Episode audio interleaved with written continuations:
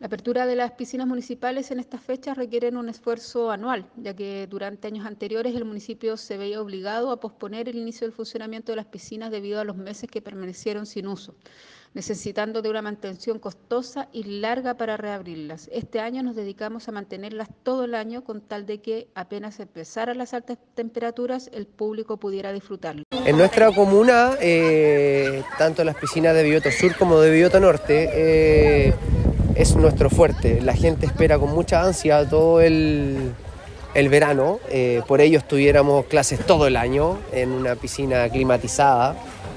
Pero ellos esperan mucho el tema de venir a la piscina en enero, febrero y ahora más que se abrió la posibilidad de venir en diciembre.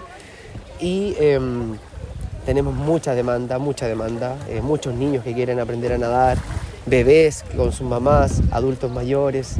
Eh, todos con muchas ganas de, aprender, de hacer actividad física, de disfrutar en torno al agua, de estar en contacto con, más personas que también tienen su mismo intereses y con los profesionales que trabajamos eh, a disposición de aquello.